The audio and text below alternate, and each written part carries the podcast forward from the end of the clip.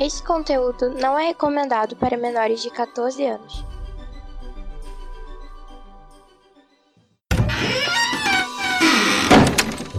Bienvenue à Omega. Welcome to Omega. Bienvenido alla Omega. Omega ni yokoso. Irashai masu. Benvenuto in Omega. Benvingut all'Omega. Benvenuti su Omega. Welcome in the Omega. Bienvenido alla Omega. Benvingut all'Omega. Seja bem-vindo ao Omega! Sejam bem-vindos ao Omega Cast. Bem-vindos ao Omega Cast. Seja bem-vindo ao Omega Cast. Bem-vindos ao Omega Cast. Sejam bem-vindos ao Omega Cast, onde a diversão e a loucura são levados aos limites.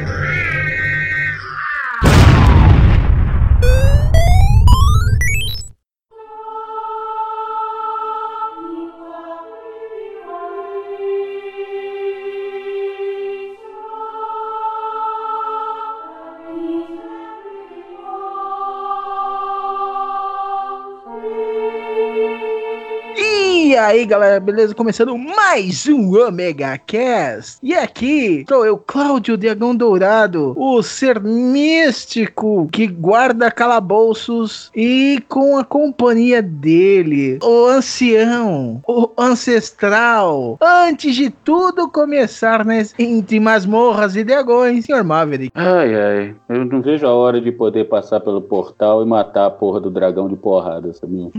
E a nossa princesa com carisma 20, Dona Licamon. Olá, meus amores, tudo bem com vocês? Estamos bem, principalmente com a, a nossa presença, a tua presença na nossa companhia e eu me perdi todo, perde- me perdi todo nessa voz. Oh, meu Deus, eu, eu, eu, eu causo isso nas pessoas.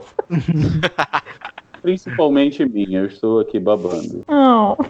É, mas isso daí é retardo, não é? Não é, não é deixa aqui. Nosso amigo mestre ogro, senhor Tiago. Olá, galera. Boa noite, bom dia, sei lá. Olá, cá estamos nós. É, e mais uma vez se, se engraçando, se embananando pra fazer uma apresentação. É, foda, faz parte. que ir lá, vindo na estrada, tocando o seu alaúde, contando histórias diversas de mundos esquecidos. Bardo! Olá, aventureiros. Aqui é Biel, o da Taverna do Beholder Cego, e eu já tô cansado de jogar busões e boletos. Ah, é, é o que eles jogam nos mundos fantásticos, né, cara? É o nosso jogo do dia a dia, cara, de você ter que rolar vontade pra tocar, ah, não atender o despertador e partir pro trabalho, cara. E ninguém merece isso, velho. N- Ninguém merece tomar um crítico, né? Quando você na hora de levantar, né? Fala. Olha, pior que boleto. sonha é matar um fatura dragão, passando. mas poucas pessoas conseguem chegar na firma, encontrar o dragão na frente e respirar fundo e falar: Vamos lá, seu dragão, o que, que tem que fazer hoje? Bom, eu conheço seis pessoas que fazem isso. É, e pra quem não sacou as referências, é tão tapado que perde pra um Goblin inteligência. Então, vamos falar sobre RPGs, mundos, aventuras, criações fantásticas, mundos imaginativos, tudo isso depois dos recadinhos. Sobe a música.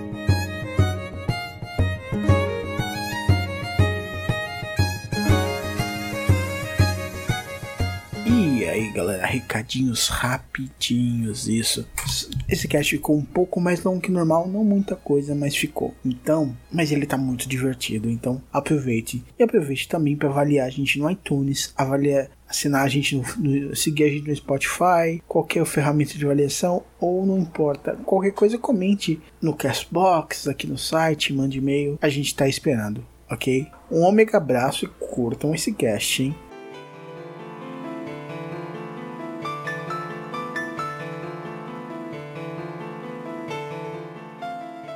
Falar nisso, hoje de manhã, antes de sair pro aniversário do amigo nosso, a gente tava escutando o Beholder Cego, né? E o Thiago já tirou umas ideias quando ele tava É, cara, pô, pessoalmente, cara, muito obrigado, porque você consegue me ajudar a desenvolver ainda mais o meu jogo. Porra, muito obrigado, velho. Cara, fico Muito feliz obrigado. muito ouvir isso, cara. Nossa, que legal, cara. Isso, e muito ô, obrigado da ideia pro mestre me fuder a vida. Cara, um narrador ele tem que ter essa mentalidade de ser contra os jogadores, dificultar, porque daí a vitória vitória vai ser da mesa inteira e vai ser muito melhor, cara. Muito mais É. divertida. Ou a derrota também, né? É, ó, a derrota, mas a derrota é bom porque cria caráter, faz com que você fique mais ligado no jogo e o seu próximo personagem, seja guerreiro, clérigo, druida, ele vai estar muito mais focado no objetivo dele e no modo de agir, as, meu, mesmo os hábitos dele, sabe? Aquele dwarf que ele bebe só do cantil dele. É o mesmo a bebida de taverna, só que ele tem que colocar no cantil dele porque ele confia porque o cantil é sagrado da família dele, sabe? Isso é muito bacana. Muito O Dwarf você fala que é anão, né? Você É, fala dwarf. Anão. Aham, é, aham. Anão. Anão, né? É, nas, nas duas mesas que nós temos aqui em casa, tem a mesa do- que os meus filhos jogam, né, com a gente, aonde É o eu sou Panube. É, o Panube e eu sou um paladino. e pra Que é quem entender, papai. não, é porque eu sou um paladino. E também pá, pai. é, e também papa, é muito bom ver meus filhos daí- jogando, cara. então é Eu- é muito bom ver eles interessando. Deus. E na outra, eu tô jogando com um personagem com, com um personagem que eu nunca joguei na minha vida, eu tô adorando, que é com o druida, né? Tô aprendendo a jogar com druida e tô adorando. Cara, druida é muito legal, é muito gostoso de se jogar. Ele é que assim, eu prefiro o bardo porque o, o bardo ele me dá uma sensação de leveza quando você joga com o bardo. O bardo ele é o cara que ele chega na cidade, ele vai negociar, ele é o cara que se sente tão bem na corte como no mercadão de pulgas, sabe? E isso é tão gostoso de você interpretar, conversando com os nobres, fazendo toda aquela mesura e ao mesmo tempo você tá junto com a galera na taverna, jogando dados, apostando charutos, sabe? Então assim, é, é muito gostoso jogar com essa classe. Ah, e o, o, o Bardo ele tem uma série de magias que traz uma comédia pro, pro combate que é incrível. É, é muito interessante mesmo. Só que nunca consegui ver um jogador nas minhas mesas pegar o bardo e tipo assim, pô, vamos, vamos ser um bardo legal, foda. Não. Geralmente os caras querem combar, fazer com marechal de guerra logo de uma vez, aí pega a liderança e tudo mais. Aí tu fica assim, pô, velho, desculpa, aí tu não tá sendo bardo, né? Tá sendo outra coisa. Eu não posso falar isso porque eu sou um jogador que tem muitos anos de prática, então eu realmente, o meu personagem é combado. Só que o meu bardo criou os barditos. Ah, que legal.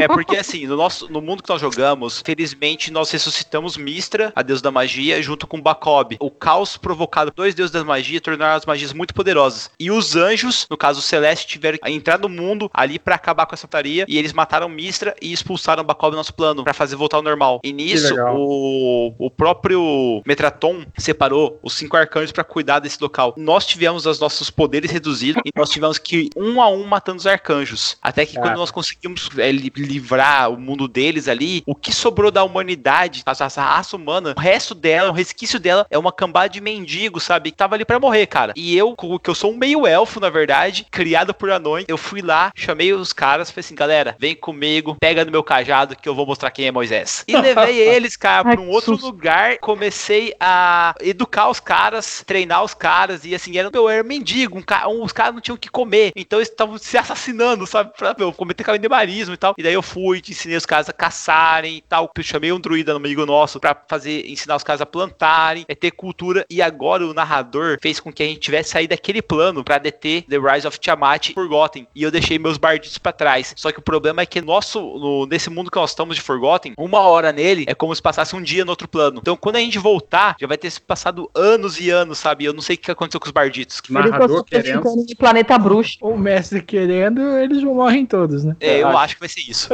Mas eu já fiz tanta que merda nessa mesa, cara. É, assim, o mundo não tinha dragões. Eu fui conseguir trazer de outra dimensão um ovo de dragão. Aí todo mundo no meu grupo queria me matar. E daí o, dra- o ovo de dra- dragão chocou e o dragão me defendeu, sabe? E daí, nossa, sério, é, nossa, é muito zoado. Meu bardo só faz merda, cara, sério mesmo. A- a- o que salva meu bardo é que existe uma paladina no grupo, que a paladina, ela é o freio do bardo, cara. Ela consegue me frear, cara, porque eu não consigo matar a desgraçada, cara. E não foi por falta de tentativa, galera, sério. Não, não, não, legal ele falando assim, o, Tinha de bardo. o meu bardo só faz merda. A pior que ele fez foi fazer um podcast. Também, também.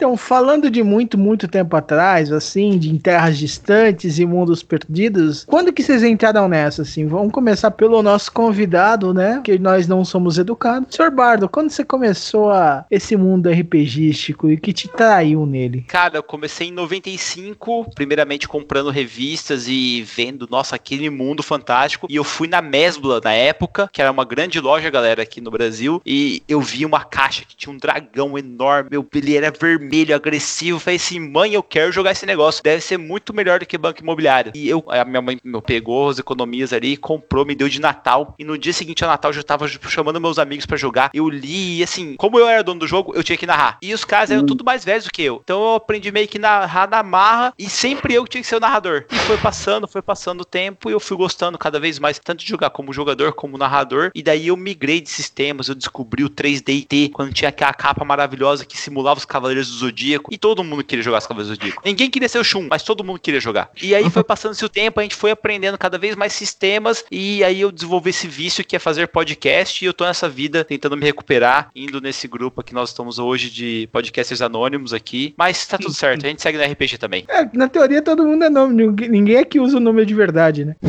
Exceto o Thiago. É, exceto eu. A gente não precisa falar que esse é seu nome de verdade, né? Galera, aqui embaixo do podcast vocês estão vendo aí, ah, veja o seu, o seu celular, vai estar o CPF do Thiago, tá? Fiquem tranquilos. Gente, o nome dele é Jorge. Jorge. É Charles. É Charles Paulinette.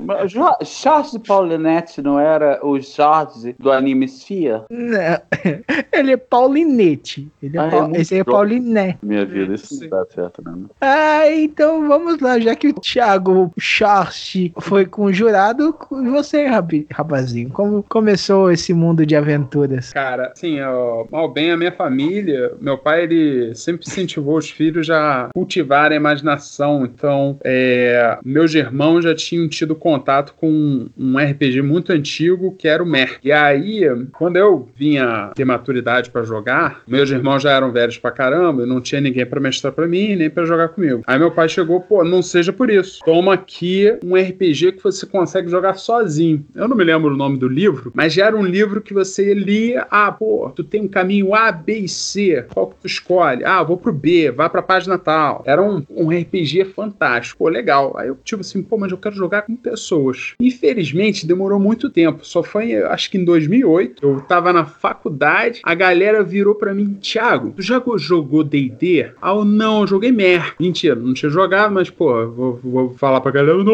eu sou um cabaço, não, né, passar vergonha. Aí, É, a- então, né? Cada um com as suas vergonhas, Cláudio. Fato é, chegaram, pô, você já jogou? Ah, não, não joguei. Pô, a gente tá precisando de um mestre. Porra, um mestre, gente. Caraca, nunca joguei esse sistema. Aí fácil, só ler os livros. Valeu. Peguei na marra, a gente foi, erro pra caraca, meu Deus do céu. Mas foi muito divertido e eu entrei, cara. Eu nunca mais saí, nunca mais saí. Tô desde aquela época jogando. E assim Ó. vocês aprendem a ferrar o amiguinho. Primeira coisa que vai jogar RPG, então, mestra aí. Olha, eu vou falar que agora tem gente chegando e conseguindo narrador de RPG pelo Tinder. Então, meu amigo, tá tudo certo, cara. O que vale é jogar. É, cara, é bom pra foder com o outro, né? Tem que ser o Tinder mesmo. Melhor lugar, né?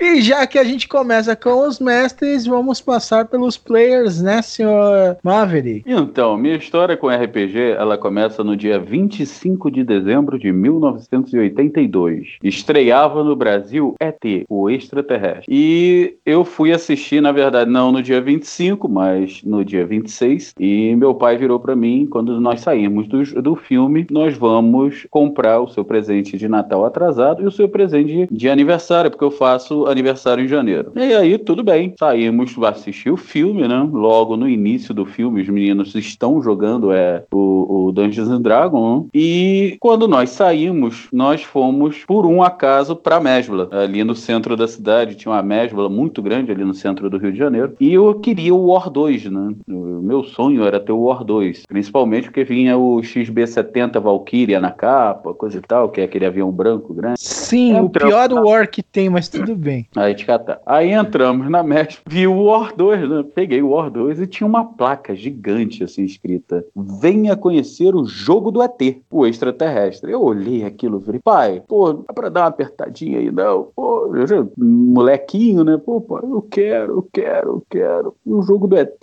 meu pai, se apertou, né? E virou, não, tá, vamos levar os dois, ficou um pro, pro Natal, um de Natal, outro de aniversário. Pô, fechou. Meu pai pegou a caixa e eu não vi a caixa direito, eu vi que tinha um bicho gigante na caixa, eu não queria nem saber, era o jogo do ET. Quando chegamos em casa, era o jogo que os garotos estavam jogando no filme do ET, que era o primeiro D&D que veio pro Brasil, né? Um dos primeiros. Ah, aquele da Grow, eu nem lembro qual era. Bardo, tu lembra o nome daquele? Falando de jogo da Grow, de tabuleiro que imita RPG, você tá falando de Hero Quest, um dos melhores jogos que eu já joguei, porque tinha o Bárbaro, o Elfo, o Mago e, se eu não me engano, mais um personagem, cara. Não me lembro agora corretamente, mas era lindo. Eu, eu acho que era o Hero Quest mesmo, que eles jogavam, inclusive, o Hero Quest que eles montavam aquela, aquela torre no filme, né? E o meu era igual Sim, exatamente. E tinha as miniaturas, tinha os baúzinhos, tinha as cartas, era lindo, cara. Aí eu comecei a jogar com a molecada, né? E jogar RPG, eu jogar o, o War 2 e um dia passou um rapaz, já mais, mais adulto, né? E viu a gente jogando e virou, pô, vocês querem aprender a jogar RPG? Eu olhei assim, eu falei, o que é RPG? Então, em fevereiro ou março, mais ou menos, de 83, eu estava começando a iniciar os meus jogos como player de RPG. E até hoje eu tô aí no RPG e já tô passando pros meus filhos. E eu acho que eu vou passar até pros netos, cara. Legal. E, li- e agora com o inverso total da educação, Licamu, qual- como você começou nesse mundo misterioso de aventuras? É, eu comecei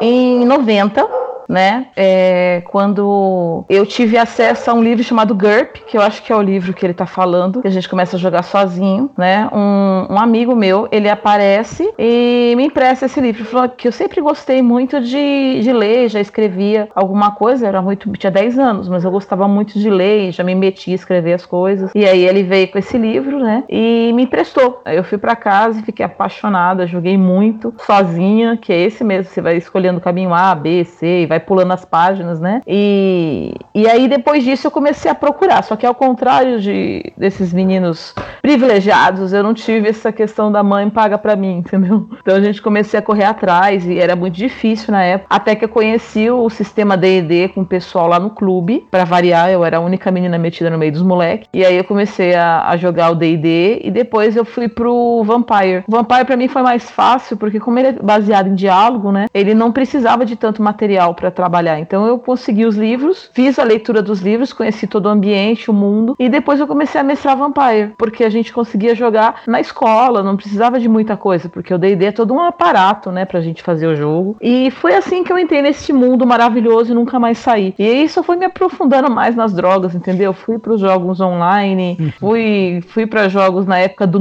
do, do Mirk, Irk, lembra? Jogava D&D. E assim eu, fui, eu, só, eu só fui me achafurdando na lama. E até hoje aí, entendeu? Jogando Ragnarok, jogando qualquer coisa que a pessoa falar pra mim que, que tem alguma ideia, algum tipo de jogo nesse sentido, a gente tá jogando. Ah, legal, cara. Eu, ó, então, vamos lá. Eu vou falar que eu sou o, o orelha do grupo, nesse caso. Porque, cara, eu só conheço. Eu já eu sabia o que, que era RPG, porque eu, eu conheci numa revista Heróis do Futuro, tinha uma matéria sobre RPG. Eu só conseguia alguém pra jogar em 2017, quando a gente começou um chat no Telegram pra jogar.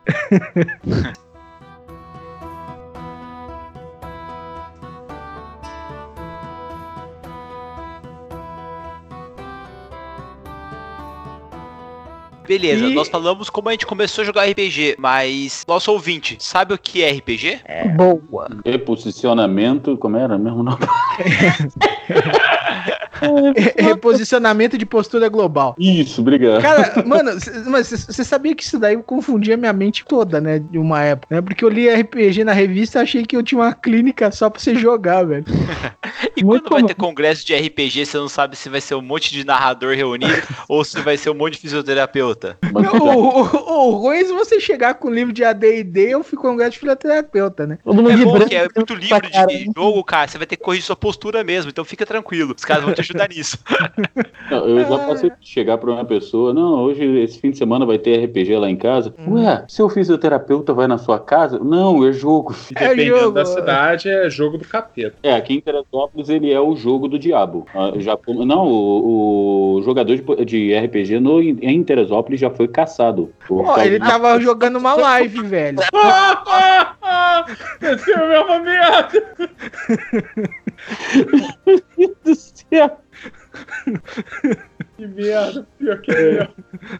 Mas agora, falando sério, no- o, o- teve uma época aqui em Teresópolis que uma, uma juíza de menores aqui, ela proibiu o uso de roupa preta. A pessoa não podia andar de roupa, de roupa preta, não podia andar de sobretudo, não podia jogar com jogos de dados, essas coisas que fosse parecido com RPG na rua. E, Inquisição. é, e que- e eu já eu tava noivo na época da, da mãe das crianças, porque houve uns problemas aqui em Teresópolis e eh, culparam o pessoal que jogava RPG. Um- Uma hora eu conto essa história. Aí o que que aconteceu? Só que qual era a minha roupa básica? Então, terno e gravata preto e sobretudo preto. Várias, eh, por várias vezes eu arrumei kizumba no meio da rua com guarda municipal, com policial, com caramba quatro por causa disso. É. Com policial não, o policial ele pouco se lixava pra, pra ordem, né? Ele sabia que ele não podia fazer isso, mas guarda municipal tinha mania de chegar. Ó, tem a ordem, você tá vestido de preto por quê? Porque eu quero.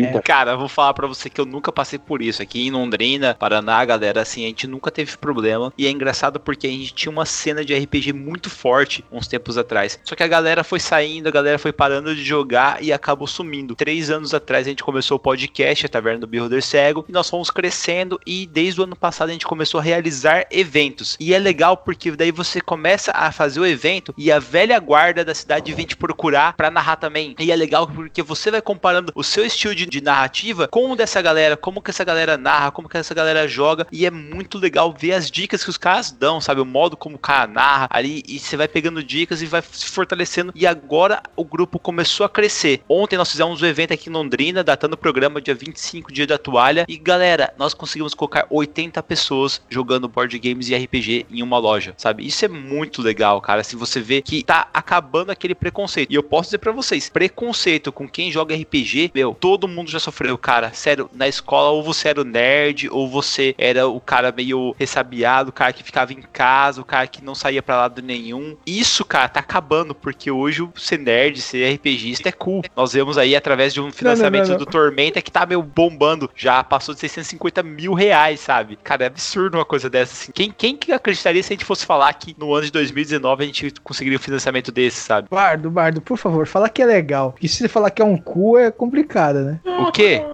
Você falou cu, mas ficou parecendo que você falou é um cu. Ô, perdão. Cara, é muito legal, cara.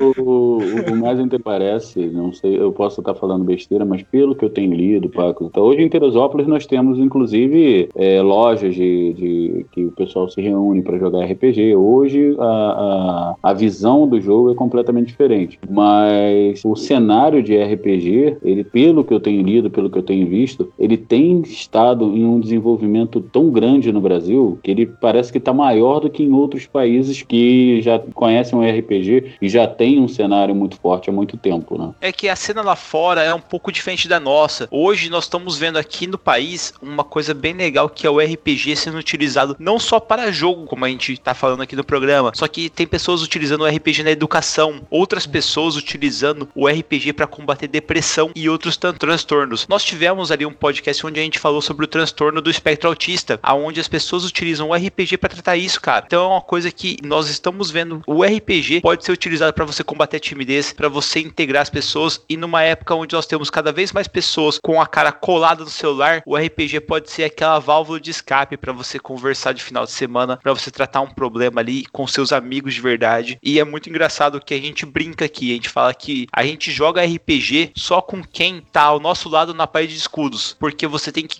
nossa, confiar sua vida nessa pessoa para você jogar RPG com ela, porque é um grupo e os personagens morrem. Se o personagem morrer, você perdeu esse personagem. Existe a magia de ressurreição, mas no jogo ela é tão difícil de você conseguir e o custo dela é tão alto que não vale a pena para os personagens irem atrás, a não ser que tenha muito amor e carinho ali envolvido para você ir atrás para ressuscitar esse cara de volta, sabe? Então Isso são aí. coisas que você aprende com Sim, RPG que são sensacionais. É muito interessante que por meio do RPG você por vezes con- consegue conhecer um outro lado da pessoa, porque como é um mundo de fantasia, a pessoa ela pode fazer o que ela quiser, ela realmente ela pode se libertar ali. Ela pode ir. Ah, pô, é aquela coisa, cara. Se você matar, vai- ah, vai ter consequências, tal, que o outro. Beleza. Mas ela, pessoa, no mundo real, ela não vai acontecer nada com ela. Então, alguns jogadores, eu já vi isso acontecendo, cara, você vê um, por vezes, um lado lindo na pessoa e por outros, um lado, né, dark. É incrível, cara. É uma parada sensacional que o RPG permite. Tanto que, se eu não me engano, eu vi isso um artigo, muito eu vi isso há três anos atrás, onde empresas estavam usando RPG para contratar pessoas. Por quê? Porque justamente via se a pessoa tinha capacidade de liderança, se a pessoa sabia socializar, se a pessoa tinha alguma intenção né, ruim, segundas intenções, por aí vai. Então, pô, o RPG é uma parada muito foda nisso, cara. Altas possibilidades. Cara, mas é um processo de seleção que dura três meses, né, velho?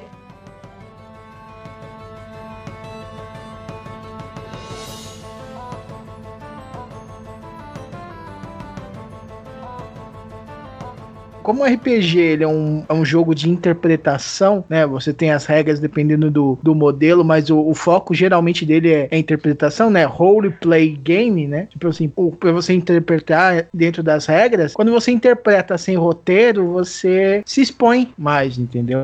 É disso que surge tanto o cara jogar pra fora as qualidades boas ou só sair coisas sombrias, né? Ou estou eu muito errado? Não, não, você tá certíssimo, cara. Mas o mais legal do RPG, aí, nesse quesito, é que é o seguinte: não sei se vocês passam por isso, mas existem pessoas no ambiente de trabalho que são tóxicas. Muitas vezes você não percebe essa pessoa logo de cara. Essa pessoa consegue manter uma máscara durante um tempo. E no RPG, não tem como a pessoa manter essa máscara. O RPG liberta o melhor e o pior do ser humano. Então você sabe imediatamente com quem você tá lidando. Porque uma hora ou outra o personagem dele vai fazer alguma coisa que ele carrega no íntimo dele. E daí você vai saber se aquela pessoa é confiável ou não na vida real. E essa é a melhor maneira de você filtrar seus amigos. Porque você tá vendo realmente ali se o cara é confiável ou não. É, é como se você sempre participasse de uma terapia em grupo, né? Sim. É. Eu vejo RPG como uma coisa, assim, sou professora, né? Por 15 anos trabalhei em educação básica e eu usei muito o RPG pra dar aula, pra trabalhar letramento, alfabetização, leitura com os meus alunos. E tem uma coisa bem legal que na época eu trabalhava efetiva no estado e vinham umas fichas de RPG prontas com jogos, inclusive, pro professor poder fazer a narração ou poder estimular o aluno a fazer esse trabalho, isso é bem legal. Ajuda muito o aluno que é mais tímido, quem tem dificuldade de criação, de, de imaginação, entendeu? Então, esse ambiente, ele é extremamente relevante nesse sentido, né? Para você poder trabalhar essas questões e eu, eu gosto bastante. Agora, eu nunca tinha pensado por esse lado que vocês estão tratando aqui. E só para encerrar esse meio de pensamento, vocês falaram do problema de sofrer preconceito, essas coisas. Agora, imagina você, você ser mulher na década de 90 querendo jogar videogame. Eu já era tida como esquisita. Quando eu comecei a jogar videogame, eu virei uma bruxa, entendeu? Se as pessoas pudessem, elas tinham me colocado numa fogueira. Cara, a gente fez um podcast sobre machismo do RPG e é terrível, sabe? Algumas histórias que a gente ouviu ali, sabe? São absurdas. E é um movimento que a gente tem feito. Hoje nós temos ali no nosso grupo, se eu não me engano, sete madrinhas da Taverna Builder Cego, junto com a Brix ali. E a gente sempre incentiva, principalmente em eventos, a acolher melhor jogadoras, porque o modo que uma mulher joga é diferente do modo que um homem joga. As mulheres geralmente são mais centradas, têm melhores decisões, enquanto o homem encara aquilo como um videogame, que ele vai morrer e vai usar a fichinha de continue e vai voltar de novo, sabe? Ele, elas não têm, eles não têm essa capacidade de discernimento igual a elas. Então é bem legal quando você coloca pelo menos uma mulher, pelo menos, tá, gente? Se fosse, É. coloque mais. Mas se você colocar uma mulher na mesa, já muda totalmente a mesa. A galera consegue ter um pouco mais de noção do que tá acontecendo. E é bacana demais você ver como as decisões do grupo mudam por causa da mulher ali. Exatamente. Putz, cara, tu falou bem. E é, eu admito que, assim, eu gosto de ter uma mulher no jogo, porque aí eu, como mestre, começo a olhar a interpretação dela, o jeito que ela tá fazendo, e aí eu consigo incrementar, por exemplo, nas minhas interpretações. É, tem uma amiga minha que, caraca, ela interpreta bem pra caramba. Eu comecei a imitar o jeito dela, e aí eu só me lembro de um jogo que eu tava lá interpretando uma mulher, tentando seduzir uma, um um, dos jogadores e tal. E aí do nada vira Maveco pra mim e fala: Thiago, se você não fosse tão feio, eu jurava que eu te beijava. Eu, Porra, Maveco, pera lá, cara, calma lá. Porra.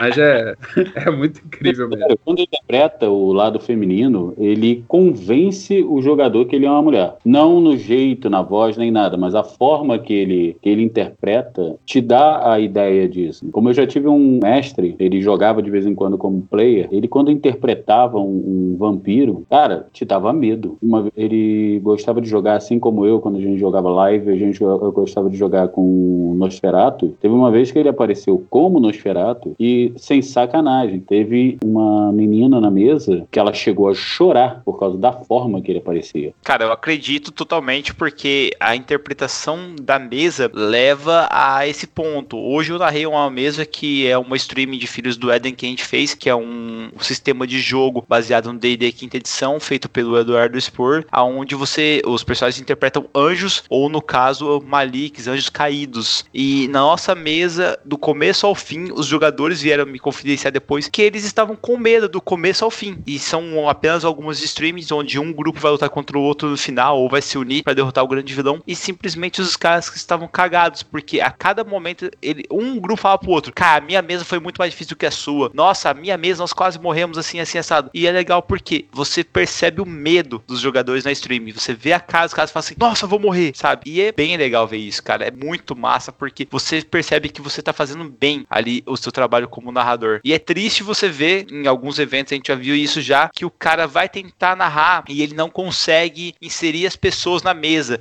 Ele não consegue descrever o ambiente legal, ele não consegue descrever o combate como ficaria bacana e não consegue empolgar essas pessoas. E isso a gente toma muito cuidado em evento assim e até mesmo narrando entre nós ali para não deixar isso acontecer. Tem que ser um negócio envolvente, o RPG tem que ser uma coisa única, aonde aquele cara vai jogar uma vez, ele vai querer jogar sempre. E hoje é a coisa mais difícil do mundo é você ter a atenção de alguém. Acho que todos nós como produtores de conteúdo sabemos que se a pessoa tá no YouTube, ela não vai estar tá no podcast, se ela tá no podcast, ela não vai estar tá vendo o Instagram na hora dela ali. Então é muito difícil ter a atenção dos caras a todo momento. Então, se você for narrar, pensa bem. A pessoa que tá jogando com você tá trocando o tempo dela que ela poderia estar no celular, tá trocando o tempo que ela poderia estar na Netflix, tempo que ela poderia estar assistindo, sei lá, uma série em outro lugar, ou mesmo um filme, ou saindo para tomar uma cerveja com os amigos para jogar RPG. Então faz aquele negócio de uma forma especial, cara.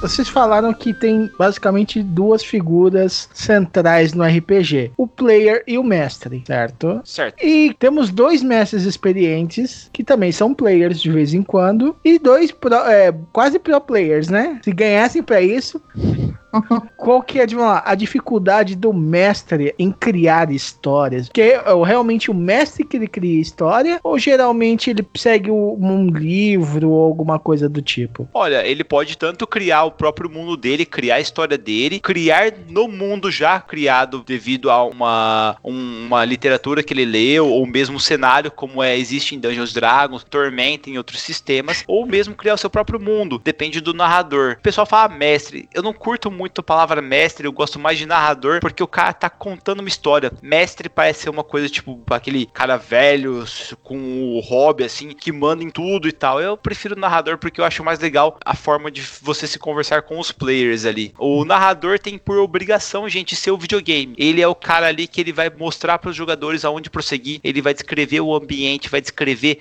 a voz daquela princesa, a voz daquele príncipe e ele vai subverter as suas escolhas se você fizer um desejo errado, porque os gênios no mundo do RPG podem ser traíras e sem vergonhas que só querem ser se libertados das amarras da lâmpada. Então tudo no RPG tem que ser mágico, cara. E É, o narrador certo, é o certo cara que que faz isso, é gênio legal é só no Aladdin, né, velho? é, exatamente, cara.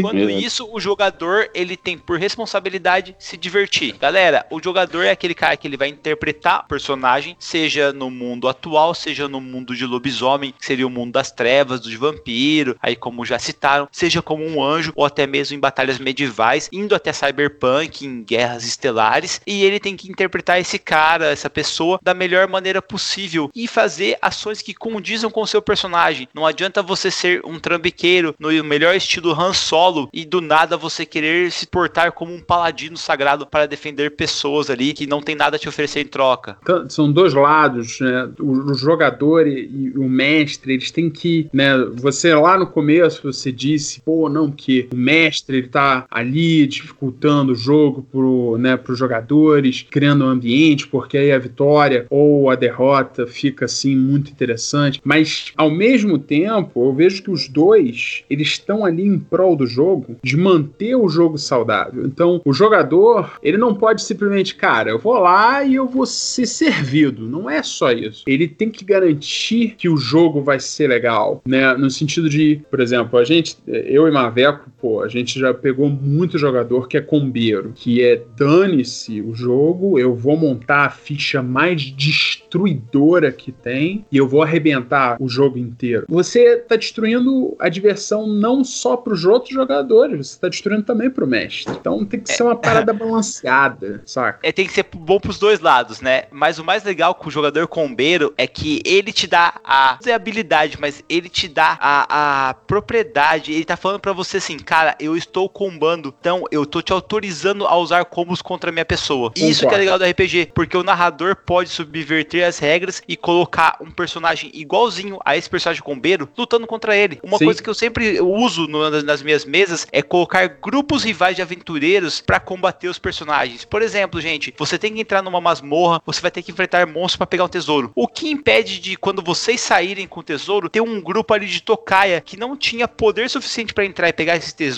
mas eles têm poder suficiente pra pegar vocês cansados, exaustos, já com o tesouro em mãos e matar vocês pra pegar essa grana pra eles. Excelente, isso mesmo. É essa, essa jogada aí que você tem que ir fazendo. E o melhor, não existe nada pior do, para um player combeiro do que ele morrer pelo próprio combo dele. Isso corrói a alma dele. Muito engraçado. Porque ele vai ficar puto, porque ele vai chegar pra você e vai falar assim: Nossa, cara, eu tinha certeza que meu combo era melhor. Como que ele pôde fazer isso comigo? O meu personagem não poderia morrer. Eu fiz meu personagem ele ser imbatível. E daí você olha pra ele e fala assim: Turn down for what? Uh.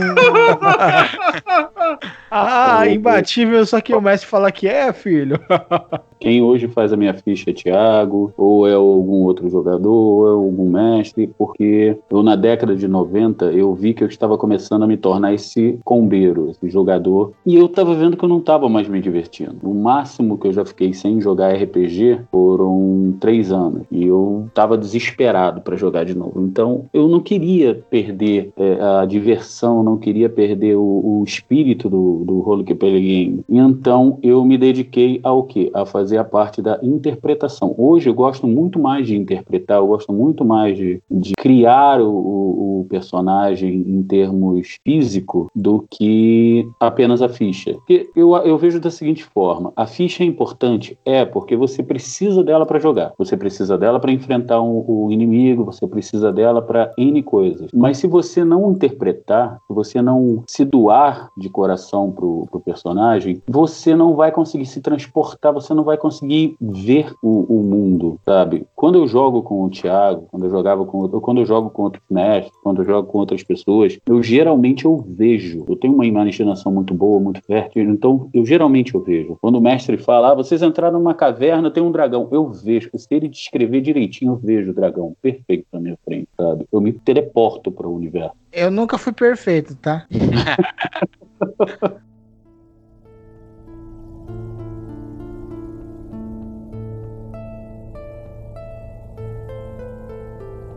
E às vezes, tipo, nós estamos jogando um jogo onde tem personagens de vários tipos, né? Eu vejo o pessoal interpretando da seguinte forma. Então, é, nós vamos é, sair e, e buscar o tesouro em tal lugar. É, ela vai comigo. Ah, eu monto nele. Então, interpreta você andando com ele. Ah, então, eu estou andando com ele, no cavalo com ele, montada, e tô indo para tal lugar. Sabe? A pessoa não sabe chegar aí. Mudar um pouco a voz. Tipo, eu tô jogando com um druida. O meu druida é um licantropo que é um licantropo morcego. Então eu sou um Batman gigante. E, cara, como eu sou um druida, eu comecei a pensar, porra, como seria um druida? Então eu mudo a voz. A minha voz ela é mais, sabe? Então, eu senti que você mudou a sua personalidade, mas eu sei que você não está fazendo isso porque você quer. O que você busca? O que você quer nesse grupo? Sabe? É diferente você se transportar para o personagem, é diferente você vestir o personagem, entre aspas, né? Apesar que eu sou da época que a gente se vestia como, como personagem.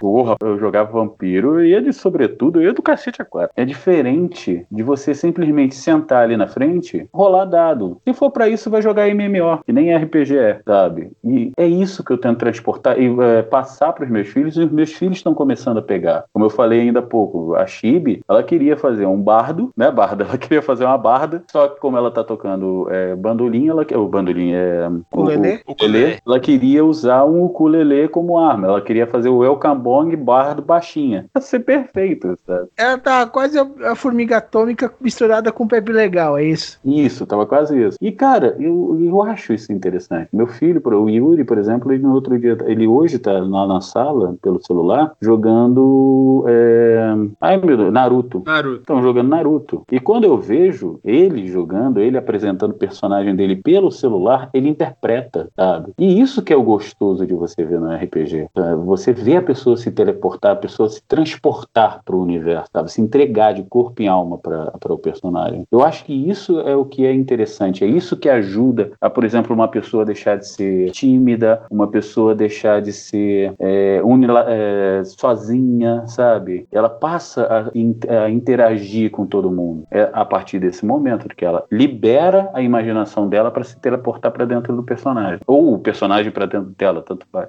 Eu vejo esse ponto do RPG. Cara, esse ponto é muito bacana. E até é, entra aquele negócio que vocês falaram sobre ajudar as pessoas, mesmo em sala de aula, seja fora. Eu, eu realmente eu incentivo muito que professores utilizem o RPG como ensino, até para promover uma coisa muito importante: acabar com a timidez da galera falar em público. Cara, o que mais te derruba numa entrevista de emprego, uma apresentação no, na- na- no seu serviço, ou na faculdade, ou na escola, é você falar em público. As pessoas têm medo de se expressar. E é terrível isso porque você tá limando uma capacidade do ser humano que é a fala. O que acontece? O RPG ele tem que ser ensinado desde cedo para as crianças, porque se o moleque não tiver vergonha de falar com a menininha, a menininha não tiver vergonha de falar em público, ela vai ser uma pessoa muito mais bem sucedida, cara. Ela não vai ter vergonha. E, cara, sério, vergonha é horrível. Eu tenho uma irmã que ela simplesmente não consegue falar em público. Cara, ela já é bem, ela é bem mais velha que eu, acho que são seis anos de diferença. E ela tem vergonha de ir nos lugares e perguntar, por exemplo, o preço de um produto,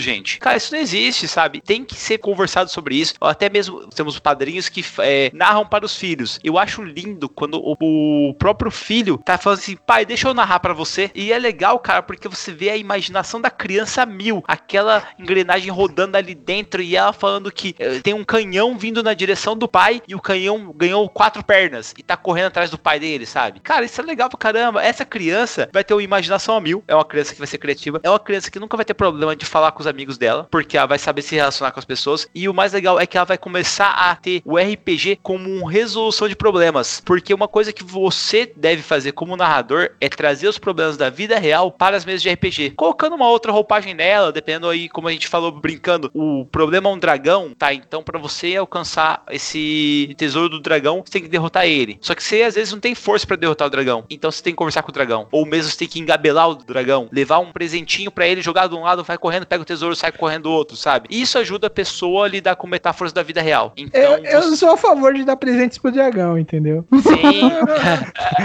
Eu acho interessante também, não só porque você traz as coisas do mundo real, as situações, para as pessoas conseguirem lidar, aprenderem ali, como também eu acho que é interessante que você incentiva os seus jogadores, você ensina eles que nem tudo é resolvido na base da porrada, saca? Pô, tinha, tem, um, tem um jogador, no- ah, amigo nosso, apelidado carinhosamente de fofinho. Cara, era um gênio, velho. Putz grila. Ele chegava em qualquer situação. Ô mestre, pergunta, esse é o único caminho? É, essa, essa raça, ela fala a nossa língua? Ele não, ele tentava evitar o combate a tudo quanto é jeito. E aí, claro, na hora do combate ele magicamente sumia.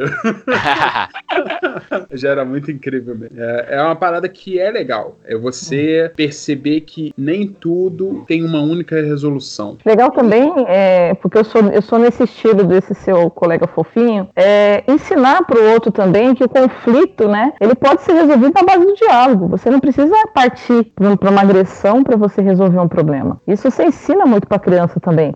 É uma forma também dela emular sentimentos, coisas que ela tá sentindo, tá passando no momento da vida dela. Isso ajuda pra caramba. entendeu? Além de você criar a questão do falar em público, do expressar-se, né, do, do aprender a se colocar em diversas situações, é fascinante você ensinar, inclusive, que a violência não é o melhor caminho muitas vezes. Às vezes não é nenhum caminho você utilizar a violência. Uma das coisas que a gente utiliza muito com crianças é a questão do golem. O golem, galera, é um monstro que ele dificilmente vai ser vencido na base da porrada, porque ele é um bicho feito de pedra, unido magicamente com uma pedra coração que fica dentro dele e que ninguém consegue destruir. Agora imagina só os, suas crianças tendo que lidar com esse golem. Eu vi isso aí no, acho que foi no Twitter, um cara falando que ele tava narrando pras filhas dele e tinha uma floresta e uma vila tava sendo atacada por lobos. E as meninas dele tinham que lidar com aquele problema. E em vez delas chegarem lá e atacarem os lobos, elas mataram uns bichinhos da floresta e levaram carne pros lobos e acabaram virando amigas dos lobos e colocaram os lobos como montaria delas para conquistar o mundo. Cara, olha que genial a menina pegar e pensar que em vez de você matar o lobo, você pode tornar o lobo seu aliado. Sensacional. Caraca.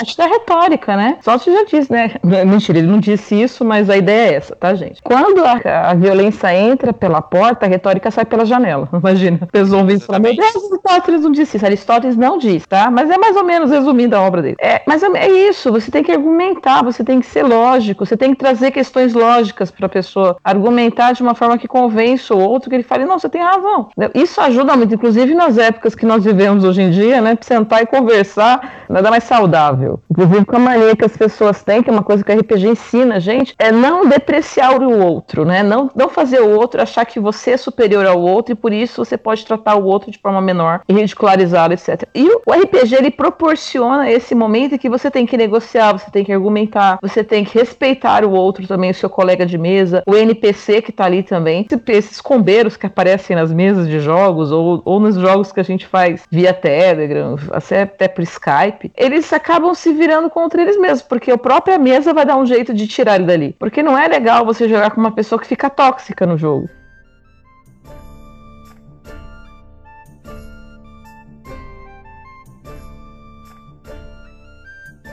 Cara, isso é muito legal que você falou. A, a parte mais bacana disso aí, como eu disse, é limar essa galera que é tóxica pra você. E isso o RPG faz naturalmente, porque você só vai com- começar a jogar com a galera que se identifica com você. O, o tava falando ali que vocês já jogam um tempão juntos. Por que vocês jogam um tempão juntos? Porque vocês se dão bem, porque suas ideias batem, porque vocês conseguem se divertir jogando junto. Uma coisa legal do RPG que pouca gente sabe. Sabe por que uma classe é tão diferente da outra? Que não tem classe que faz a mesma coisa que a outra? Porque a diversidade fortalece a nossa raça. Cara, se a gente Elas não tivesse misturando, é, se a gente não estivesse misturando os genes de uma raça com a outra aqui, de um povo com outro, a gente já tinha tudo morrido, velho. E o RPG é isso. Se você não tiver um druida ali pra lidar com o incêndio que tá tendo na floresta, cara, você pode ser o melhor mago do mundo, conjurar aquela tempestade. Você não vai conseguir apagar aquilo ali e curar aquela região inteira. Se você não conseguir fazer isso, aquele povo todo seu ali vai passar fome, vai morrer, vai ter doença. Então, uma classe complementa a outra. E o legal do RPG é que se você não se unir com o seu grupo, tiver aquelas lutinhas aonde esses jogadores aí que são tóxicos tentam um matar o outro, e isso eu odeio. Sério, e nossa, jogador na minha mesa que entra com o intuito de ser o melhor player, de matar os outros, meu amigo, só se rala. Isso é uma coisa que eu tenho por mim. Eu, eu não admito gente que quer entrar na mesa pra matar outro player, sabe? Então, automaticamente você pune esses caras e esses caras saem da mesa, querendo ou não, e o jogo fica cada vez mais agradável. Ah, pô, olha, eu vou te falar fala sinceramente, eu já matei player. Eu, como player, já matei player. Exatamente pelo motivo do player que eu matei, já estava tentando é, destruir o grupo, sabe? E simplesmente pelo motivo de querer destruir. E, e tem outros pontos do RPG que são interessantes. Por exemplo, o, o Thiago e eu tem- temos problemas com,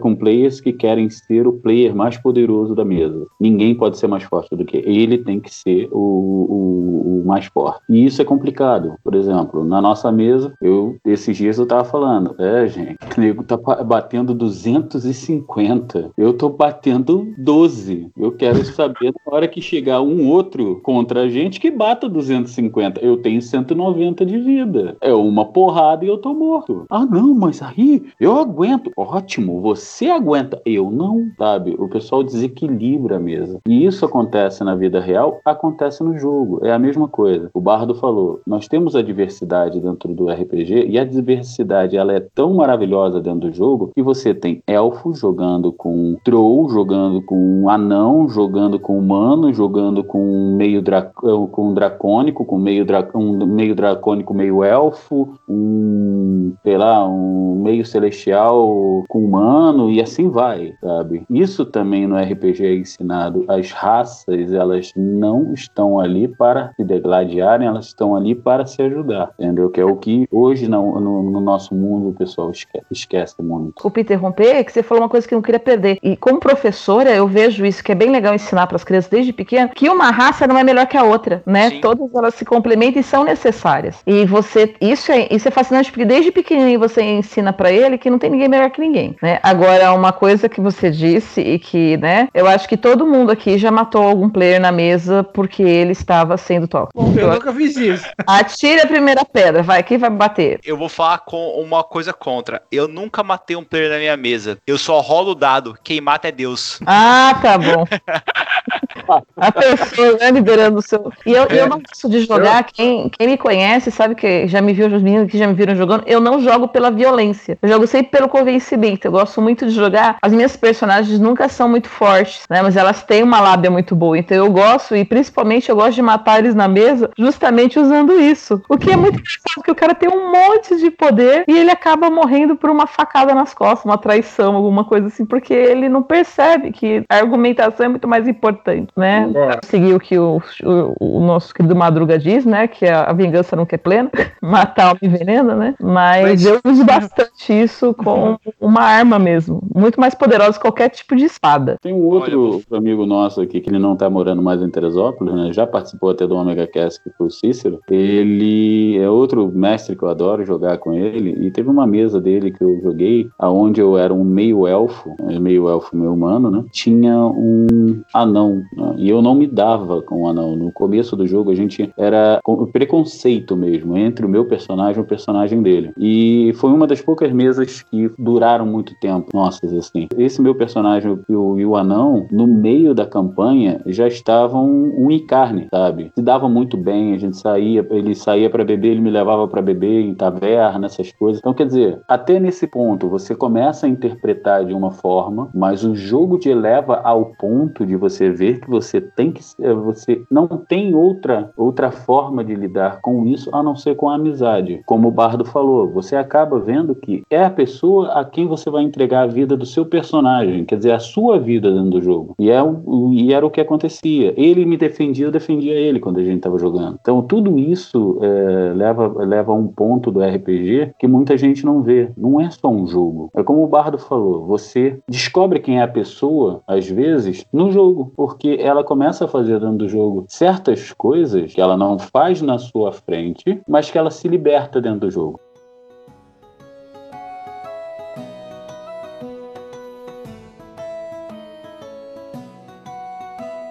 E tem uma coisa muito importante que eu tenho que falar agora. Se você tá ouvindo, cara, leva isso pra sua vida. Sério, eu falo muita bobeira aqui, mas isso que eu vou falar é sério. Se você conheceu uma mulher que joga RPG, meu amigo, essa é pra casar, cara. Essa é pra casar, cara. Sério, vai por mim. Se joga RPG, Concordo. é boa pessoa. Tu fez isso, né? Concordo, concordo. Plenamente. Não Bah. deixa ela fugir.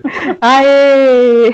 É o seguinte, se ela cara, fugir, zoa a não vem- mesa, né? É, não vem com plot de libertar a princesa indefesa, não, meu amigo. Sabe o que você faz? Seja você o princesa indefeso e dê um machado de guerra pra ela, velho. A coisa mais linda que tem é uma mulher no campo de batalha distribuindo machadada, arrancando miolos, cara. Nossa, essa é a coisa mais romântica e ao mesmo tempo estranha que eu já ouvi alguém falar. Sério, cara, Ah, não tem nada mais bonito do que. Assim, a minha esposa, ela jogava com uma gnoma bárbara, que ela era um guerreiro urso. Só que, como ela era pequena, ela era um guerreiro coelho. Ela se transformava em um coelho atroz no meio do campo de batalha e matava mais do que o coelho de Monty Python, cara. Agora a pergunta é: de quem os vilões vão ter medo? De um urso voraz que tá vindo na direção deles ou de um coelho branco de olhos vermelhos vindo na direção deles? Lógico que é o coelho, cara. O coelho inspira muito mais terror. Meu Deus, o coelho está vindo! E ela só falava Winnie, Winnie, Winnie, porque ela, como ela era uma bárbara e ela queria só falar Winnie, Winnie. Então a gente tinha que ela, fazer, ela pegar mímicas assim na mesa e pra gente entender o que ela tava falando. E o que é mais divertido é porque ela, a história dela era, ela era uma gnoma, ela vivia na floresta e ela foi criada por coelhos. Então eles tinham uma regra na floresta, na, na toca dos coelhos, que é quem dorme por cima dorme melhor. Então ela sempre tentou dormir em cima dos coelhos e tudo mais. Depois ela se transformou em uma bárbara. Quando o grupo se reunia pra dormir, como todo mundo era pobre ali, todo mundo dormia meio enrolado, ela esperava todo mundo dormir, pulava em cima das pessoas pra dormir por cima. Porque isso demonstrava que ela era melhor de todo o gru- o grupo ali, cara. A Andréia, ela teve uma época que ela começou a jogar, que ela queria aprender, então o Cícero começou a mestrar lá em casa. Ela jogava com uma Drow, arqueira. Geralmente, né, em game, o- nós vemos muito isso, o casal jogar, ele, os dois personagens tendo um relacionamento, né? Então, a minha, a minha ex-esposa me odiava no jogo. A me odiava de, de, de ódio, assim, de nem olhar pra minha cara, e o meu personagem é o dela. Mas teve uma vez que ela me salvou, é, eu tava lutando contra uma hidra, né? Essa história até é recorrente aqui da galera. E ela matou a hidra com uma flechada. Quando ela fez isso, eu olhei pra trás assim, eu virei, nossa, que coisa linda. Sabe? Cara, Porque sério, assim, é, ser salvo no RPG é muito bom, cara. Assim, a, a, a gente zoa, eu azucrino muito a Prix, que é a minha esposa, porque ela sempre acaba jogando de clérigo. E aí volta naquele ponto que a mulher sempre tem uma visão melhor do que do homem. O homem pega o guerreiro porque fala: Não, eu vou dar muito dano, que eu vou pegar o mago porque o mago é implacável, eu vou pegar o ladino. E ninguém pensa que pra você estar vivo, cara, tem que ter alguém que cura, tem alguém que é, segura o dano. E ela pegava clérigas, clérigas pra frentex. A gente brincava que ela era muito porradeira. Aí, cara, a gente tava lutando contra o Beholder, todo mundo tentando bater no Beholder, o Beholder distribuindo raio pra caramba, e ela só atrás, curando a galera, usando o remover maldição pra curar a pele de pedra do Beholder e tal. Em dado momento, ela falou: Ó, cansei. Ela foi pra frente, rolou o dado 20. Rolou de novo 20. Aí eu já tremendo, já falei: Puta, não é possível. Ela rolou outro 20. Ela deu com a massa no meio do olho do Beholder e matou o Beholder. Todo mundo falou assim: Meu, também não jogo mais. Deixa a Clegg pra frente, a gente só fica aqui atrás colhendo XP, cara. Ela, é assim que se faz, galera. E assim, a Prix sempre foi de subir na mesa, de bater na mesa, assim, é assim que se faz, cara. E, cara, essa é a parte mais divertida de você ter umas pessoas dentro que, meu, interagem com o negócio, que se divertem jogando, porque todo mundo se empolga. É a parada do que eu falei, galera, de a mesa urrar junto. Por que, que eu gosto de narrar mesas que, onde todo mundo fica tenso? Porque quando ocorre aquela catarse que o grupo inteiro comemora devido a uma vitória que é tão difícil, cara, é uma explosão de alegria. Todo mundo sai dali feliz da vida, tranquilo, porque vocês sim conseguiram vencer aquele problema. E o mais legal, porque você fica querendo de qualquer maneira que chegue o próximo final de semana pra você poder jogar de novo.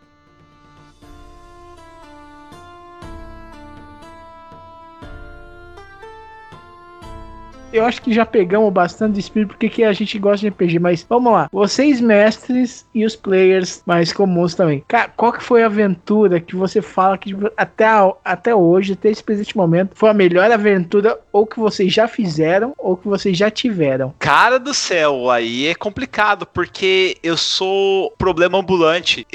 Toda vez que eu jogo uma mesa, pra mim, ela é a melhor mesa do mundo que eu tô jogando. E isso é, é- é recorrente, sabe? Eu- sempre eu vejo que uma mesa é melhor do que a outra, porque eu sempre tento interpretar personagens diferentes. Só que se você me perguntar hoje isso, a melhor mesa que eu já joguei é uma mesa de GURP Supers, aonde os meus companheiros de mesa, um deles era um cara que ele foi infectado com um vírus e ele consegue desenvolver uma camada de cristal na pele dele. Só que isso é uma doença, porque se ele tocar alguém, a pessoa pega essa doença e começa a espalhar e vira um monstro, sabe? A outra personagem, ela é o Superman, ela é Capitã Marvel, ela é indestrutível, ela é super forte, ela é super resistente e ela tem uma aura que comanda as emoções da galera perto dela. O outro cara, ele é um robô, no maior estilo Homem de Ferro, sabe? Consegue pegar todas as, as movimentações do que tá acontecendo no ambiente, ele controla o ar e tal. E eu, quando falar assim, e aí, Bardo, o que você vai jogar? Falei, então, eu quero ser um hamster de laboratório que é super rápido e é super guloso. E aí foi criado o Snowball, que hoje é meu personagem favorito que eu jogo de coração, que nada mais é do que um hamster que, como eu disse, ele foi criado no laboratório e o, o cientista que estavam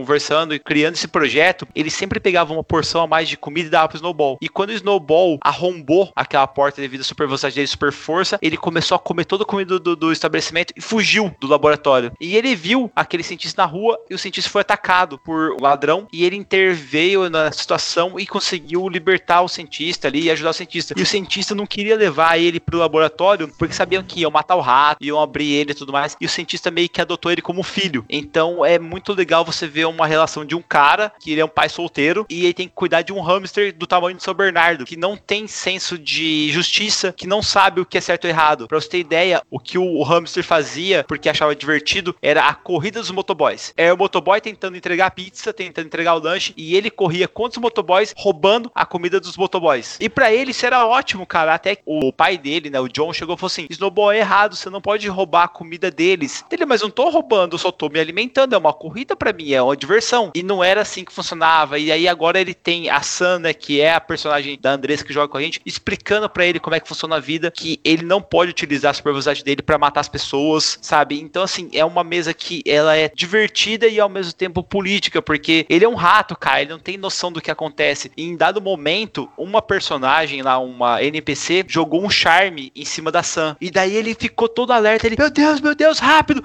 peguem água gelada, a Sam está no cio, sabe? E, tipo, a, a jogadora, coitada, ela falou, cara, o que, que é isso? Daí ele foi correndo, jogou água gelada nas duas mulheres, sabe? Foi terrível. Daí veio o Kevin junto, a, entrar na cena e falar, calma, Snowball, não é assim. Ele, meu Deus, você também está contaminado. E saiu correndo. E como ele tem super velocidade, ele foi para pro outro lado do país. E daí acharam ele tentando comer a rosquinha gigante do Dunkin' Donuts, que na verdade ela é falsa, né? E ele tava amargurado porque ela não tinha o gosto do Donuts de verdade. Então é um personagem que assim, eu me divirtando. E é tão legal porque você interpreta alguém que tá conhecendo o mundo, sabe? Então é muito massa isso, cara. É muito legal você ter essas emoções diferentes. Ah, isso é legal. É um híbrido de Alvin os esquilos com Rocket Raccoon. Eu não, pre... o Rocket é que- inteligente, o. Rocket ele é sagaz. Esse, o Snowball não, o Snowball ele é pura emoção, cara. Ele não tem assim, ele não é inteligente. Ele é como se fosse uma criança de 7, 8 anos, E- sabe? Ele é o Alvin e os Esquilos com o Wick the Cat, né? É, Ah, seria é, só, só- só uma coisinha, rapidinho. Lembra o hamster que você queria? Então, não. Não. Não. Cara, é tão divertido jogar com o Snowball, galera, pra vocês terem ideia, porque, assim, uma das mesas que a gente jogou, o Marcelo, que é o narrador que narra GURPS, meu, nossa, sério, muito bem, ele colocou a gente vendo os nossos personagens do futuro no maior estilo Injustice. Quando eu cheguei pra encontrar o Snowball do futuro, a primeira coisa que eu vi era um cara hamster gigantesco, ele chega assim, perto de uma pessoa, um, um outro mutante, né, que serve ele, aí ele chega e fala assim, você trouxe, com- você trouxe o que eu pedi? Aí o mutante fala assim, não, eu não trouxe. Ele, ótimo. E ele enfia a mão no peito da- do mutante, arranca o coração e come na frente de todo mundo. E assim, o Snowball não é nada daquilo, sabe, de se tornar um bicho voraz tal. Aí ele fez eu encontrar esse Snowball. E esse Snowball é, do futuro falou assim, cara, o John morreu, eu perdi tudo que eu tinha. E naquele momento eu realizei, falei assim, cara, meu personagem é o Snowball, só que o que aconteceria se o pai dele sumisse? O que aconteceria se toda o link dele com a humanidade fosse morto por um outro mutante?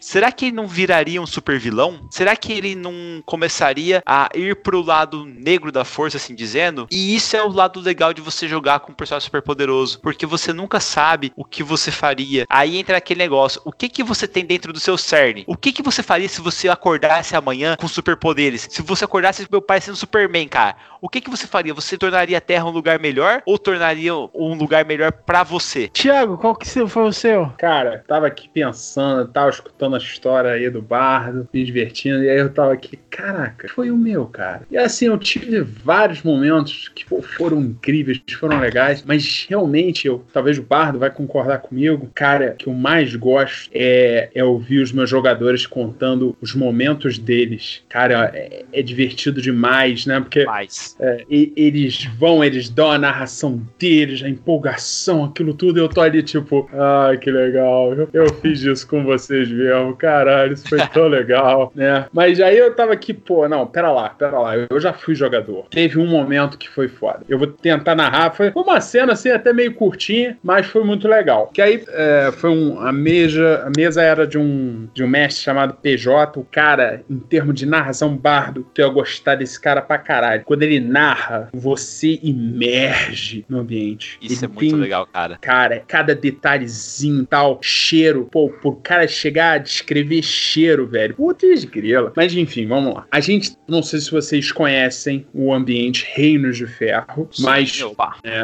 pô, muito legal. Basicamente, corrija meu bardo se eu tiver errado, mas pelo que eu lembro, Reinos de Ferro, basicamente é aquela tecnologia a vapor com.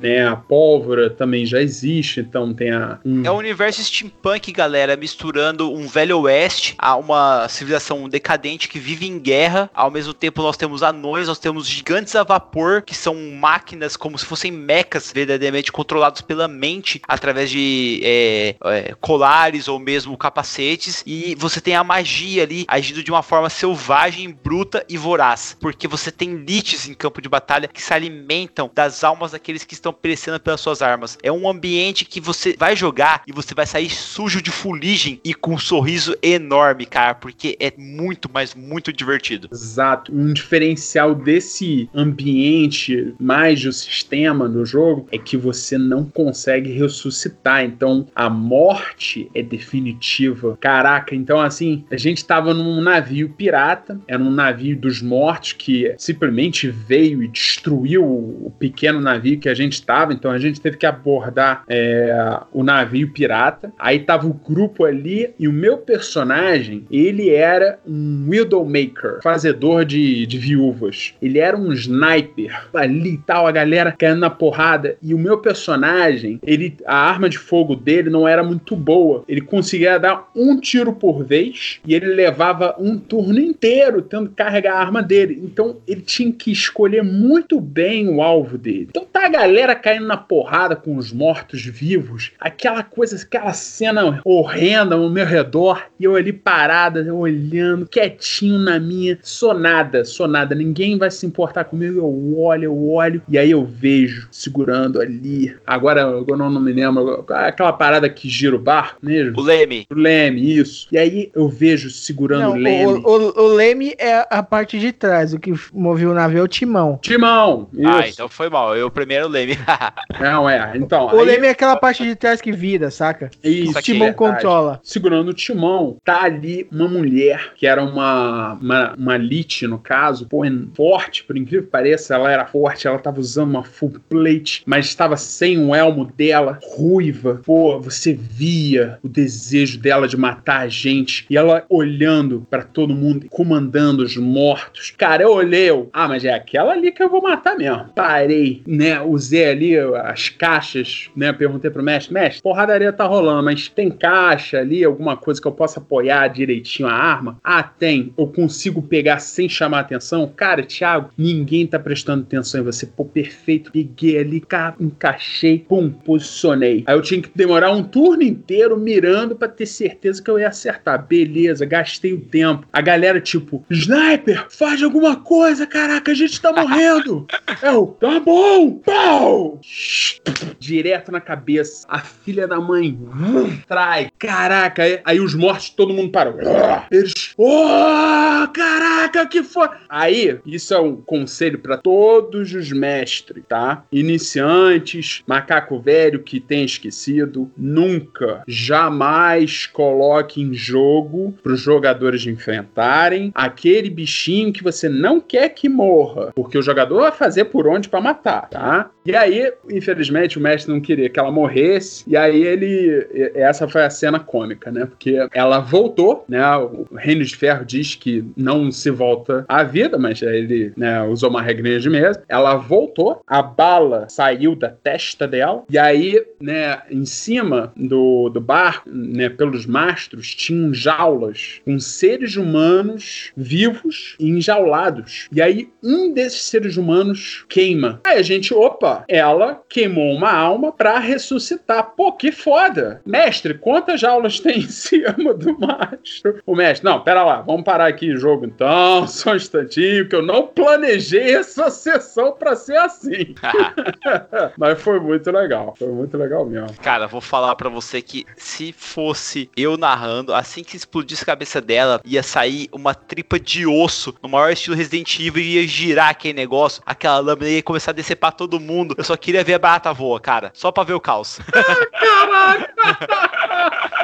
Ia ser tenso, ia ser tenso. Ia ser um tal de, me- meu Deus, me acusa, os caras pulando do navio, cara. Podia ter feito várias coisas. Tem um morto-vivo de D&D clássico que eu acho que é um- é, se chama Morgue, que é isso que você falou, é uma tripa. Um, pô, é, é, podia ter ido por outro caminho, mas, enfim, cada um com Cara, o seu, mas né? eu- é o que eu falo, vale a viagem, né, meu? É muito foda, cara. E aí, Maveco, você? Cara, eu, eu sou a pessoa que eu tô sempre esper- esperando pela melhor mesa, né? Eu, tenho, eu tô sempre esper- esperando pelo melhor, o melhor jogo que vai vir. Mas eu tenho uma, uma cena que é inesquecível, assim como o Thiago. Eu já joguei GURP, já joguei tudo que você possa imaginar. Foi um jogo que, inclusive, ele não parou, ele, quer dizer, ele está adormecido, os vampiros todos estão hibernando, né? É, onde jogava o Rafael, que é o meu filho mais velho, que mora em Miami, o Vlad, que estava mestrando. O que que aconteceu? Eu, eu estava na Inglaterra, né? Num, saindo de um pub, e o meu vampiro é, sentiu que tinha um outro, um, um outro ser seguindo ele o tempo inteiro. Né? Em um dado momento, eu virei e fui para cima desse ser. E quando eu me deparei com ele, era um outro vampiro. Eu não vi o rosto direito, mas eu vi que era um outro vampiro. E ele vira para mim e fala: é, Desculpe, nós só estamos indo para o mesmo caminho. Me deixe seguir o meu. Eu não, você tá querendo alguma coisa. Porque esse meu vampiro era meio maluco. Ele matava outros vampiros. Né? Aí, É, é, Então, é meio uma- maluco, bem parecido contigo, né? Sim, sim. A história do meu vampiro era muito, muito doida. Ele vira pra mim e fala: Não, por favor, me deixe ir. E eu começo a lutar com ele, né? E eu bato, bato, bato. Só que, tipo assim, eu batia, batia, batia, batia, batia, batia. E eu virava pro mestre e aí, dano? Ele não. Eu, porra, como não? Eu tô espancando ele. Ele tem que estar recebendo dano. Porra, eu batendo, batendo, jogando o cara pra cima e pra baixo, né? E de repente ele me dá uma porrada. Eu atravessei o, be- o beco todo numa porrada. E olha que meu vampiro era forte, cacete, já. já tava. Pô, pra ter ideia, a mesa já tinha quase três anos. Eu, quando eu levantei, que eu olhei pra frente, ele já tava do meu lado. E ele me joga de novo. E ele me dá uma. Cara, ele me deu uma sessão de porrada. Quando eu já tava mal, mal, mas mal mesmo, né? Ele parou e virou: Meu filho, quando eu pedi pra deixar que eu vá, me deixe ir. Vocês, crianças que vieram de mim, têm que saber que eu não posso ficar. Nossa senhora, Você. cara. Caraca, eu parei, olhei assim, virei, eu não, eu não acredito nisso, cara. Aí, cara, de repente, quando eu olhei pra frente, ele não tava mais, né? Aí todo mundo virou, como assim? Que nós que viemos dele, pá, coisa e tal. Aí daqui a pouco o mestre chega no meu ouvido, então, tá, acabou de tomar porrada de Caim. Eu virei, meu Deus! eu posso morrer agora. Eu já apanhei do Caim, eu posso morrer, cara. Porra, foi a cena mais sensacional que eu já tive na minha vida em termos de. Porque eu, eu, eu apanhei do primeiro vampiro. E aí depois o, o mestre até falou: olha, pode ser que não seja, seja alguém passando por ele, mas a grande possibilidade é que seja Caim. Eu virei, caralho, velho, porra, isso só pode ter sido ele, porque pra bater do jeito que ele me bateu e eu bater nele do jeito que eu bati e ele não receber dano nenhum, foi, sabe, foi mágico. Foi sensacional. E Lica, você, princesa do- dos podcasts. Então, é que eu tô aqui pensando, qual foi a mais legal que eu já joguei? Uma vez eu tava jogando com uma. que eu, assim, gostei de várias, mas uma que me foi engraçado, pelo menos pra mim, né? É, eu era uma. Meu Deus, eu esqueci a palavra. Eu era uma elfa, mas eu eh, esqueci o nome da profissão dela. Stealth? Não. Ladina, Ranger, Isso, era uma, eu era uma Elfa Ranger. E aí eu tava né, jogando com o pessoal, etc. E eu não sei que besteira que eu fiz. Acho que a gente já tava jogando há muito tempo. E você sabe que jogar e beber não dá muito certo, talvez. Ou dá certo, né? Eu tomei uma atitude lá e eu quase matei todo mundo na PT, etc. Enfim, a gente começou. Isso aqui já tava virando galhofa, porque tava todo mundo bebendo, brincando. E tava um ambiente muito legal, né? A gente tava levando a sério, até onde eu lembro. Literalmente a gente tinha que se jogar pra. Alguém tinha que se jogar em cima do negócio lá pra ele não explodir, não matar todo mundo. E eu tava tão assim que eu, eu me joguei na mesa e, e salvei os personagens que estavam nos pedacinhos pequenininhos assim. De verdade. Esse é idiota? Talvez, entendeu? Eu morri, a personagem morreu, morreu. Ah, eu morri um pouco também, porque eu me, ma eu me machuquei bastante, porque eu caí em cima dos bonequinhos todos. Nossa, que dó. Foi uma coisa muito legal, assim. Então, assim, eu terminei o resto do jogo, né, assistindo o pessoal na mesa, mas eu salvei a equipe, né? Eu que fiz a besteira, eu acabei salvando. Mas em vez de eu falar, eu fazer aquilo, eu entrei tanto na personagem que eu me joguei na mesa. Podia ser pior, eu podia me jogar nos colegas também, né? Pra salvar todos no show. Então, assim, foi engraçado. E assim, eu tenho essa dificuldade de falar exatamente como foi, porque as pessoas me zoam por isso, mas eu me lembro vagamente de ter feito isso, porque eu estava nesse nível. Mas foi um dia bem divertido, entendeu? Que a gente sentou para jogar e fazer churrasco e, e, jogar, e beber e jogar e fazer churrasco, e não necessariamente nessa ordem. E era tipo duas da tarde, a gente já tava, sei lá, três da manhã. Não sei se foi engraçado para vocês, mas até pra mim, até hoje, eu fico meio envergonhada de lembrar disso. Cara, eu já fiz coisa parecida, mas eu não tenho vergonha, não. Até porque você tá se divertindo, você tá no grupo de amigos, gente com quem você confia. E é sensacional quando você entra no personagem. Eu já caí assim pra trás, assim, tipo, meu, não é possível. Assim, como ele não morreu, gente? Eu dei mais de 40 de dano, assim, numa porrada só, com um crítico, com a minha espada flamejante e tal. E daí o cara, o mestre falou, não, cara, ele não morreu. Depois a gente descobriu que o desgraçado tinha um pacto com o Ifrit, daí ele é imune a fogo, gente. É terrível isso, mas é muito legal, sabe? Quando acontece coisas assim. Eu me divirto muito, sabe? Meu, já teve gente que já caiu, a cadeira já quebrou, que o cara tá dando risada, de repente a cadeira cedeu, sabe? Aquelas cadeiras de plástico, bem de piscina, assim, bem velha. Aí caiu, deu todo mundo começou a risada. E, nossa, já teve gente que tava comendo pizza, a pizza caiu em cima do colo do cara. E assim, amigo que é amigo não ajuda, só fica vendo o caos e dando risada. Aí Exatamente. o cara sofrendo com a pizza quente na coxa, assim, ai meu Deus do céu, e tá todo mundo cascando o bico, sabe? Já aconteceu demais essas coisas assim, e, e é divertido, cara. Não, e, o, e, a cerveja que você joga na cara do outro que você começa a rir. Uhum. Não, é, essas partes, assim, a história em si, elas podem ser engraçadas ou marcantes ou não, mas a situação de fora é que me deixa, que me faz lembrar mais. Então essa foi a mais engraçada para mim. Mas é maravilhoso, né? Porque assim, esse, esse momento de passar com os amigos, é isso que é legal. A cena engraçada assim, tem uma no, na, na, casa do na casa do Thiago no Alto, quando ele morava aqui no bairro do Alto. Nós estávamos jogando a mesa de, de Star Wars, né? E nós estávamos atravessando. É, é, é, tipo assim, a gente só tinha que ir no planeta pegar uma coisa e sair do planeta, né? Então, aí a gente tava atravessando furtivamente, no escuro, de um lado de uma pedra para outra. De repente aconteceu alguma coisa, acho que um Stormtrooper virou pro nosso lado, não lembro o que que era. O Thiago depois vai até me corrigir. Mas aí um dos jogadores pega e. Então, acendi meu sabre de luz no meio do escuro. Cara, a mesa inteira olhou para ele. O que que tu fez? Ele, então, eu liguei o sabre de luz. A gente tá no escuro. Furtivo, idiota. Então, eu liguei o sabre de luz furtivo. É uma lâmpada fluorescente, porcaria. Você quer fazer o quê? Bota a porra de, um, de, uma seta luminosa em cima da gente, assim. Estamos aqui. É só dar tiro. Porra, velho. Bom, se for Stormtroopers, não tem muito perigo. Na mão do Thiago, tudo é perigoso, filho. tem ideia?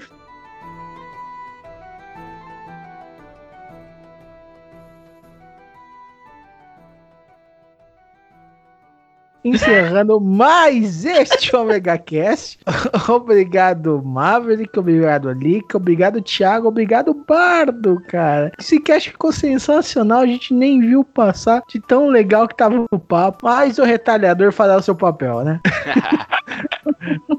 Bardo, eu sei que você tem um jabazinho bem legal que não enxerga muito, né? Nós temos o podcast Taverna do Beholder Cego. Se você quiser falar um pouquinho de RPG, de cultura pop ligada ao RPG, porque a nossa obrigação na taverna é transformar cultura pop em jogo de mesa. Vem com a gente, vem falar lá, é um podcast bem simples, é rápido, geralmente uma hora de cast no máximo ali, ou uma hora e meia no máximo mesmo. Nós tentamos ser uma porta de entrada para drogas mais pesadas, como GURPS, como é, storytelling, alguma coisa do tipo, cara. Então venha conhecer a gente, acho que vocês vão gostar muito, viu? Eu sou fã aqui do Omega Cast, conheci o Maverick porque ele veio falar com a gente, depois comecei a ouvir, falei, caraca, que foda, vou participar do Omega Cast, vou participar do Omega Cast. Aí hoje fui levar a madrinha taverna na casa dela lá e já tava pilhando a Prix aqui que tá do meu lado aqui. Ó, oh, tô no Omega Cast e tal. Então, cara, muito obrigado pelo convite. Vocês estão mais do que convidados a compartilhar a taverna e vamos falar de coisas divertidas, galera. Eu, eu que agradeço e de, eu, eu não sei se eu fico feliz ou triste pelo mau gosto, mas tudo bem.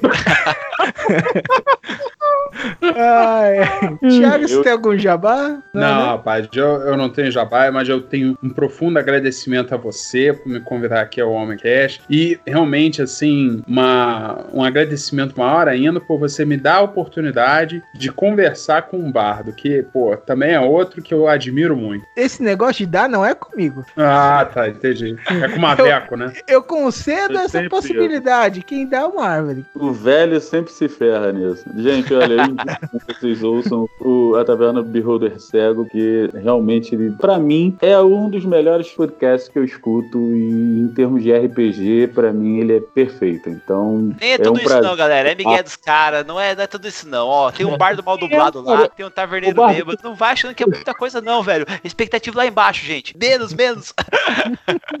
Olha, eu me divirto escutando vocês e eu acho sensacional. Às vezes vocês falam algumas coisas que me ajudam muito na minha forma nova de, de encarar o RPG. Esse papo foi muito divertido, cara. Foi um prazerzaço, Gabriel. Tá com... O Bardo tá contigo, velho. E, e você, meu amiguinho, você gostava de RPG? Já jogava? Não jogou? Nunca jogou? Ou será que nem eu, um moleque solitário, sem amigos, que nunca conseguiu jogar RPG na vida? É, escreve aqui, conte sua história pra gente. Fala qual é o seu personagem que você criou, o que mais você gostou, o que mais odiou, qual foi a melhor aventura. Conta aí, olha lá embaixo, vai lá no comentário. Ou sobe mais pra cima, tem um botãozinho lá, você consegue mandar um e-mail pelo site. Ou melhor ainda, você quer mandar pelo seu e-mail? É só você mandar para omegacash.omegastation.com.br. Então, fala com a gente, põe a sua aventura pra dizer, monte sua ficha e eu espero você. Um omega abraço, até a próxima.